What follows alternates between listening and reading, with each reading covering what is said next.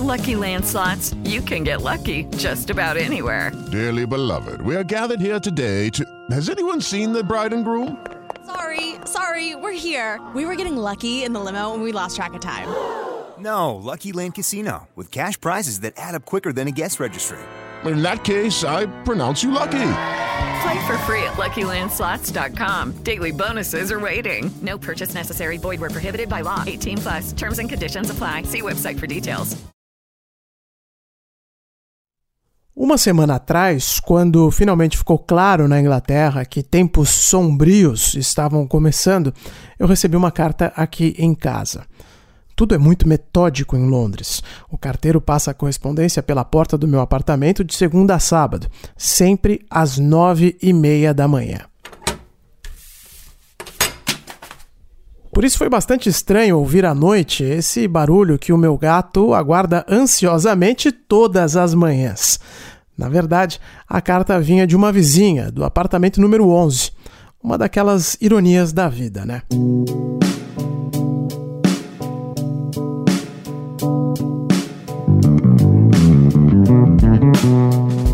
Eu moro no mesmo lugar há oito anos. A vizinha do 11 já estava aqui quando eu cheguei. O prédio é pequeno, tem apenas três andares, com seis apartamentos idênticos. Há oito anos eu vejo a vizinha saindo para trabalhar todos os dias. Mais um ritual da rua, como a visita do carteiro. E mesmo assim, precisou uma catástrofe de proporção global para que há exatamente uma semana eu descobrisse o nome dela. A vizinha do 11 se chama Danielle, ou Daniele, como a gente falaria aí no Brasil. Foi ela quem decidiu organizar um grupo no WhatsApp com todos os vizinhos da rua. A carta era sobre isso, descrevendo a ideia de que o grupo seria criado para que todo mundo se ajudasse. Porque o momento exige que o Estado faça a sua parte, é verdade, mas os indivíduos também têm que se mobilizar. O desafio à frente é grande demais para que a gente fique sentado esperando o vírus passar. Mesmo que a mensagem mais importante do momento seja fique em casa. From this evening, I must give the British people a very simple instruction. You must stay at home.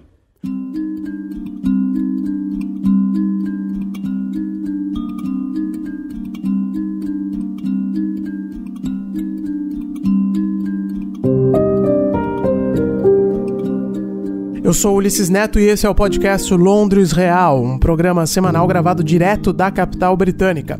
O assunto deste episódio é como podemos nos ajudar. Sim, porque infelizmente estamos presenciando um nível de falta de coordenação global que é impensável para o momento. Justo agora que o mundo enfrenta sua maior crise em uma geração, nossos líderes simplesmente não se entendem. Isso só aumenta a ansiedade que todos estamos sentindo diante do incerto. E se há uma boa maneira de manter a cabeça ocupada de forma produtiva, é tentando ajudar os outros como for possível.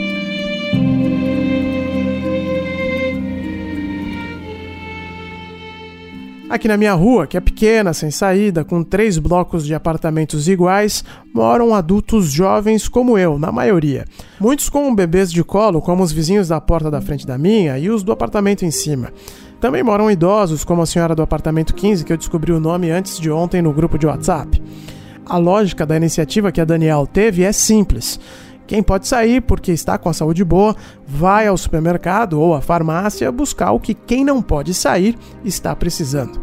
A comunicação toda é feita ali no grupo, os pedidos aparecem e o contato pessoal é reduzido ao mínimo possível por razões óbvias. Ou seja, você vai lá, pega as coisas que o seu vizinho precisa, deixa na porta dele sem grandes incômodos.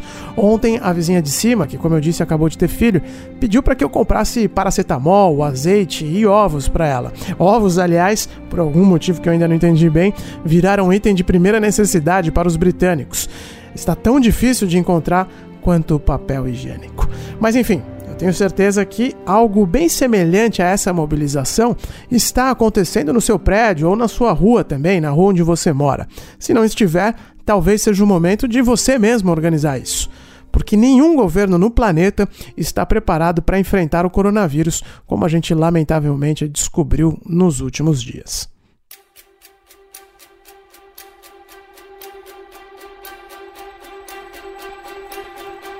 Via de regra, os britânicos são muito reservados, e isso acaba até se tornando uma característica de quem se muda para cá, mesmo os latinos como eu. É aquela história, né? Em Roma, faça como os romanos. Mesmo que a gente acabe fazendo isso de forma não intencional, talvez seja uma osmose.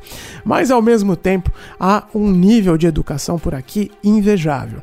E essa educação também se transfere para os atos de solidariedade. No dia seguinte à carta enviada pela Daniel, organizando um grupo de voluntários na nossa rua, uma segunda carta também foi entregue aqui em casa. Dessa vez era um outro grupo de voluntários, mas dos moradores do bairro. Evidentemente, a gente aqui em casa se inscreveu no link conforme as orientações da carta. E poucas horas depois, uma moça chamada Sofia entrou em contato. Ela explicou que tinha começado a rede de voluntários porque os avós dela moram aqui também no mesmo bairro e estavam surtando com essa história toda. Porque imagine o seguinte: ouvir no rádio, na televisão, na internet o tempo inteiro que você é o grupo de risco e que talvez seja mais fácil deixar você sozinho do que fazer a economia parar de girar. É uma sensação muito ruim, né? Tente se colocar nesse lugar. E é uma sensação que muita gente está passando aí no Brasil e aqui no Reino Unido também. Não pensem que não foi feito esse debate sobre o impacto na economia. Mas um país intelectualmente mais desenvolvido sabe muito bem que a prioridade verdade é a vida. A gente pensa no hambúrguer depois. Enfim, para encurtar a história, a Sofia já tinha um pedido para nos fazer. Uma vizinha nossa, que é idosa e também não pode sair de casa, precisava de alguém para buscar os remédios dela na farmácia. Lá fomos nós mais uma vez. A verdade é que esses gestos são tão pequenos que no final das contas nem parece um ato de voluntariado, né? É tão mínimo que me fez questionar se na verdade eu mesmo não estava levando uma vida egoísta demais, isolada demais, concentrada demais nos meus próprios problemas. Por que raios eu já não estava ajudando a vizinha idosa antes? Com coisas tão simples, né? Por que precisou um vírus com esse potencial catastrófico para finalmente nos colocar em contato com gente que mora do outro lado do corredor? Eu sei que eu estou falando do meu exemplo só, mas imagino que muita gente esteja numa situação parecida também. Enfim, eu até acredito que esses questionamentos, de tão óbvios, estejam sendo feitos agora mesmo por centenas de milhares de pessoas, aqui no Reino Unido e também aí no Brasil. A maior prova disso aqui na Grã-Bretanha é o nível de resposta que o governo obteve nessa semana ao pedir que a população ajudasse o sistema público de saúde, o NHS, que foi tema do episódio passado aqui do podcast Londres Real. Inicialmente, o governo do Reino Unido queria recrutar 250 mil pessoas para ajudar o SUS deles, voluntários para funções básicas. Fazer o que aquele grupo de WhatsApp da minha rua está fazendo. Uma das funções é de liderança comunitária, ou seja, buscar produtos para os vizinhos, fazer entregas, ajudar no que for possível localmente. Outra função é a de motorista. Quem tem carteira, quem tem condução própria, está sendo solicitado para buscar funcionários do NHS e levá-los até os postos de atendimento. O transporte público em Londres continua funcionando, é verdade, mas num esquema bastante reduzido. E fora isso, o esquema vale para todo o Reino Unido também. Como vocês sabem, uma coisa é a realidade da capital, a outra é a do resto do país. Aquela velha história de que existe a realidade de São Paulo e a realidade do Brasil, por exemplo. Logo, mesmo outras cidades grandes aqui da Inglaterra, como Birmingham, Manchester e Liverpool, não são tão bem conectadas e por isso os voluntários podem fazer bastante diferença não apenas para ajudar a transportar funcionários dos SUS britânicos, mas também para levar equipamentos e até pacientes que receberam alta. Porque sim, aqui no Reino Unido, quando você recebe alta de uma internação, o NHS também se responsabiliza de te deixar em casa, seja pagando um táxi, seja mandando uma ambulância. Isso em tempos normais, é claro. Por fim, uma outra função que o NHS está recrutando voluntários é para atendente de telefone, seja para conversar com quem está isolado, seja para receber solicitações e por aí vai. Pois bem, o governo esperava conseguir 250 mil voluntários para essas funções. Em menos de 24 horas, já eram mais de 500 mil pessoas inscritas. A meta foi triplicada para 750 mil voluntários quando você estiver ouvindo esse podcast, provavelmente ela já vai ter sido batida outra vez. É esse o nível de mobilização das pessoas no Reino Unido neste momento. todos tentando ajudar de alguma forma. While this is a great time of turbulence, it is a moment too that the country can come together in that national effort. Ainda que este seja um momento de grande turbulência, também é um momento para unir o país em um grande esforço nacional. Foi isso que o ministro da Saúde, Matt Hancock, disse aqui na televisão nesta semana. and to support those who are shielded to protect their own health. The NHS Volunteer Responders o governo tem feito a parte dele e a população também está apoiando as iniciativas, sobretudo aquelas relacionadas ao SUS britânico.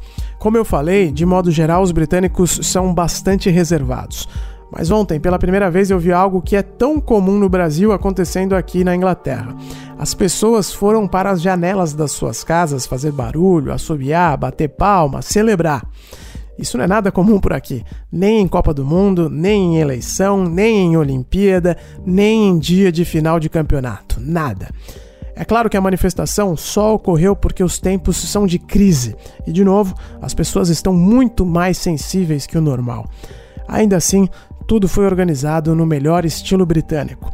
A convocação para que as pessoas saíssem às janelas para agradecer o esforço dos profissionais de saúde do NHS foi feita há uma semana. Aqui no grupo da rua chegaram inclusive a cogitar que fizéssemos uma pequena confraternização mesmo, com música e tudo na varanda, como estão fazendo na Itália, na Espanha e até no Brasil, eu tenho visto, né? Mas a verdade é que colocar caixa de som na sacada já seria demais para os britânicos. A administradora do grupo, a Daniel, logo questionou se isso não seria antissocial demais, e a ideia acabou sendo abortada. Só as palmas e os assobios já estavam de bom tamanho para um país como o Reino Unido. Como bem escreveu o meu amigo Roger Waters.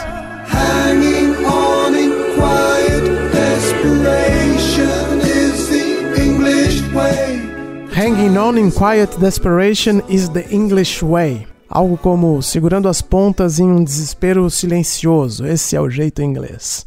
Mas sim, a salva de palmas ocorreu aqui na minha rua na quinta-feira à noite. Ocorreu no número 10 de Down Street também e em praticamente todos os cantos dos domínios de Elizabeth Regina II.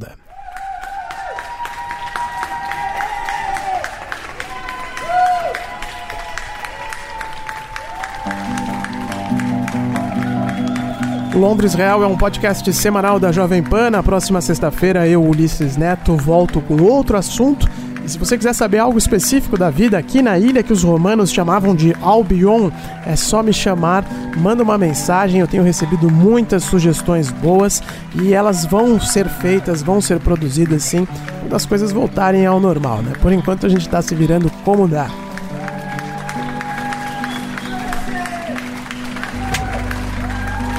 No Twitter você me encontra no arroba Ulisses Neto e no Instagram no arroba Londres Real. Manda sua mensagem. Fiquem em casa, protejam os mais idosos e lavem as mãos. Abraço, até semana que vem.